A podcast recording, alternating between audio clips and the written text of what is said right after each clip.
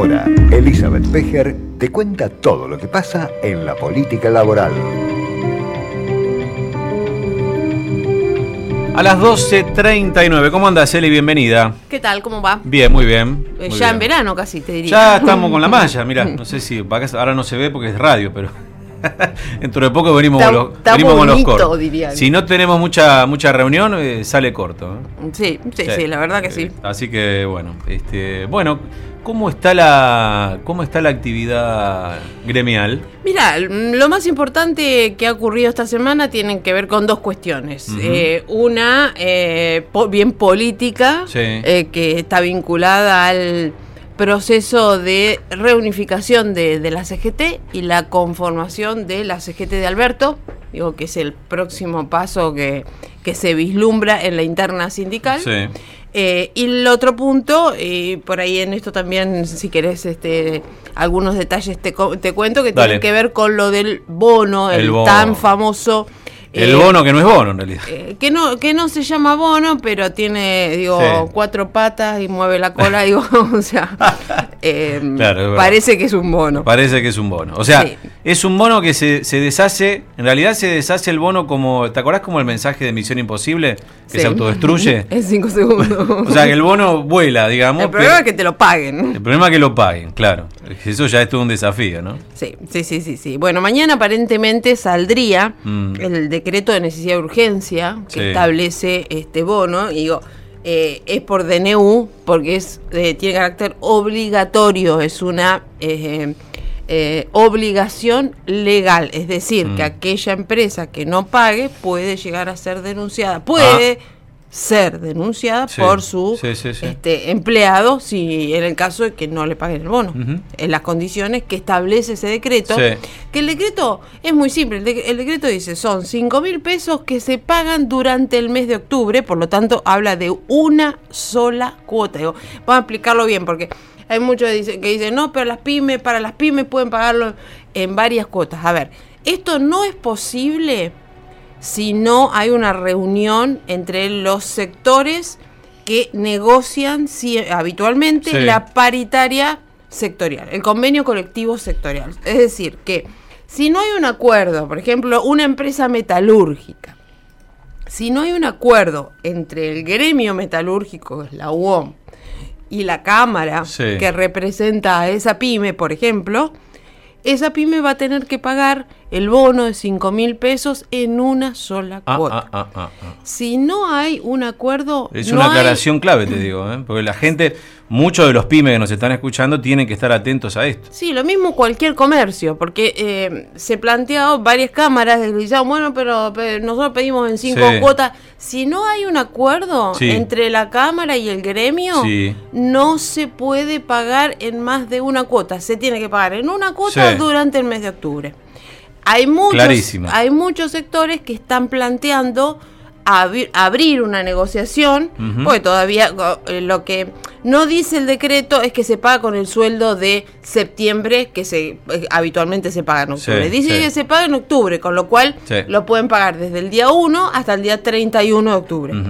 Eh, con lo cual tenés un espacio eh, con posibilidades de abrir un- una negociación y poder consensuar, en todo caso, con eh, el sindicato, el gremio de la actividad, la alternativa de pagarlo en dos cuotas Sí. o en una en noviembre o si se va a tomar a cuenta eh, de una revisión de la paritaria de enero y qué, de qué forma se puede llegar a tomar, a tomar en cuenta. Pero en principio el decreto es muy claro, es muy específico, porque el decreto no puede habilitar cuestiones eh, que hacen a, a la especificidad de una actividad en particular. Clarísimo. Entonces, lo que sí habilita es que haya una negociación si quieren eh, consensuar aspectos diferentes de ese decreto. Ese decreto lo habilita, pero te dice, si no se produce esta negociación y no se produce un acuerdo, porque puede haber una negociación sin que se arribe un acuerdo. Claro, también, Si no claro. se produce un acuerdo firmado por aparte,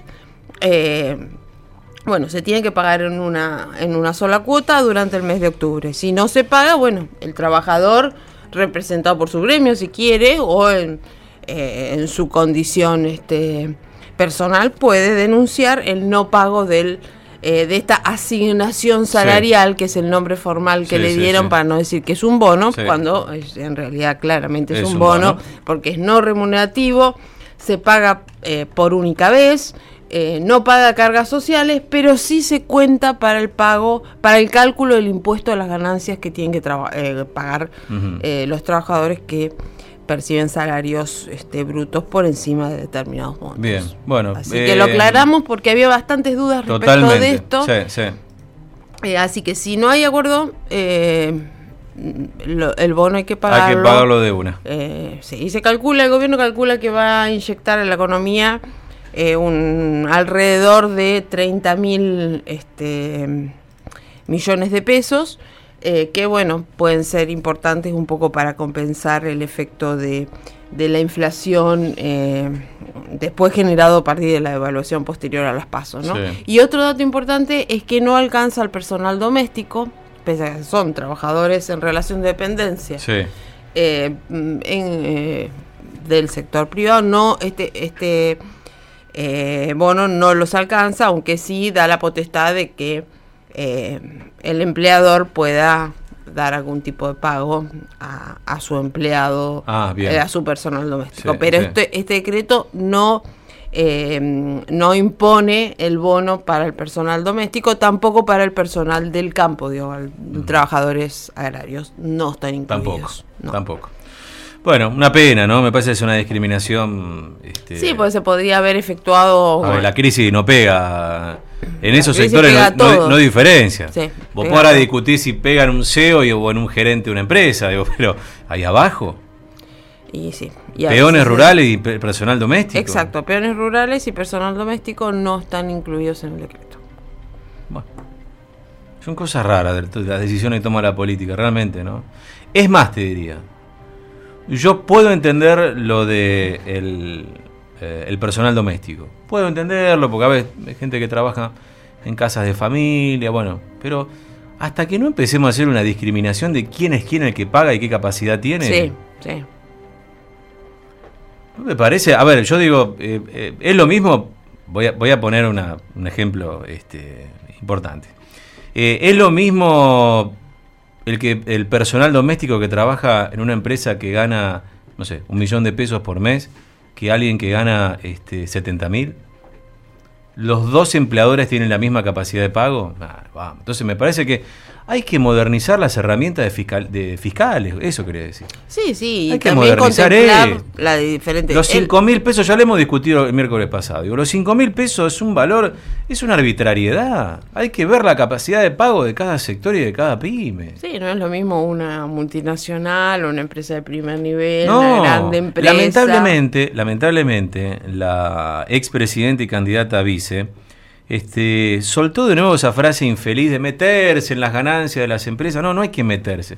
Hay que transparentar, en todo caso, porque claro, es cierto, las, las empresas que tienen cotización en bolsa, vos sabés sus ganancias. Sí, sí, claro. porque ese es acceso público. Eh, las que no cotizan en bolsa no. Pero yo digo, no se trata de hacer scratch. Es, este es el problema que tiene el kirchnerismo. No sabe, tiene una concepción tan brutal de, la- de la política en muchas cosas, no, no sé si en todas, pero en muchas sí, eh, que mm, nos perdemos la oportunidad de esto. O sea, la FIP tiene Sí. acceso a la facturación de cada empresa y su capacidad de pago. Bueno, ¿por qué no se hace una discriminación? Y de todos nosotros también. Y de todos en general, incluso los que no somos pymes. ¿Por qué seguimos cobrando tasas arbitrarias? No lo entiendo, no lo entiendo. ¿no? Yo, yo quiero un, un- un- Voy a seguir preguntándole a los tributaristas por qué razón el Estado sigue cobrando de manera elefantiásica. O sea, a los pisotones, pisa uno, pisa 200. No, Sí. no es así. Sí, no es en y e- en general siempre se corta por lo más Y, fino. pero claro, vos sabés que me contaban alguna vez. Porque digo, también una cosa con esto del bono. ¿Por Sí. qué el bono tiene que estar alcanzado por un impuesto a las ganancias y sin embargo no paga cargas patronales? Bueno, por ejemplo, por ejemplo. Mira, lo otro me, me contaba ya hace un tiempo, ¿no? Eh, gente de AFIP, ¿no? ¿Cómo hace la AFIP, por ejemplo? ¿Te acuerdas lo- los, famosos, las famosas este, investigaciones que hacen con los que viajan al exterior para Sí. los mundiales? Bueno, ¿qué hace? ¿Cómo, ¿Cómo hace eso la AFIP? ¿Cómo lo logra? Bueno, es un funcionario, un empleado de AFIP, que dice, che, categoría B, ¿no agarran su sistema, una computadora, Claro. ¿no? Categoría B, entonces agarran todo el listado de monotributistas de la categoría más baja, barren todo y contrastan los datos con la base de datos de lo que están registrados en, en- en migraciones, que viajaron, ponele al, Sí. al mundial de, sí, ponele, de, De Brasil Rusia. o el de Rusia. Es tan difícil. No, no. Es una planilla, ¿viste la que se, se habla tanto, la planilla Excel? Es eso. Son dos columnas. ¿Y cuándo se hace? Cuando hay decisión de alguien, Cuando que puede ser decisión política. política o técnica. Sí. Te digo, no es difícil hacer. ¿Para qué pagamos un Estado tan costoso? Para que hagan esas cosas eficientemente. Y para que digan, ah, mira, acá no, Pejer no puede pagar esto, no. Colaboran, y colaboran por ahí un poquito sí, pero bueno, cobrémosle eh, en la capacidad, en la. pro- Bueno, eso es justicia tributaria. No tenemos justicia tributaria. Hoy estas pymes, yo sé que hay muchas que lo transforman en una herramienta de presión política también, ¿no? La victimización No, demás, no, pero, bueno, pero pero es- en este contexto de crisis, el que lo puede hacer es más bien poco, digamos, son pocos. Sí. Porque el conjunto de las pymes están mal. El cierre diario de pymes me parece que muestra que no está para pagar esas cosas. Pero bueno, no sé. Este, Es muy complejo. Indudablemente, yo le pediría a, a- a la gente, por ejemplo, a los funcionarios, los políticos, no los de carrera, ¿no? que acceden a ca- a cada una de las áreas, idoneidad en el tema. Yo creo que hoy, un- la verdad que no conozco a- al secretario PYME de- del actual gobierno, pero estaría bueno saber si, si él y la plantilla de funcionarios políticos, no los de carrera, levantaron la presión en alguna pyme una vez, pagaron Sí, fueron a sueldo. ver qué estaba pasando. claro, exactamente, ¿no? Liquidaron, liquidaron sueldo, pagaron, eh, este, pagaron IVA, digamos, saben de qué se trata. Porque a veces me parece que la política no entiende porque no conoce y, el peor de los casos, no le interesa. Si es así, ¿no? Bueno, así que 5 mil pesitos para todos y todas. Este mes. Hay elecciones también. Vos decís que algún puntito. No, yo no dije. yo Qué, no mal, dije. qué nada. mal pensado que soy, Dios mío. Pero bueno, ¿no? Todo suma, ¿no? Todo sumo, Todo suma, todo suma. Bueno, Eli, gracias, ¿eh? por favor.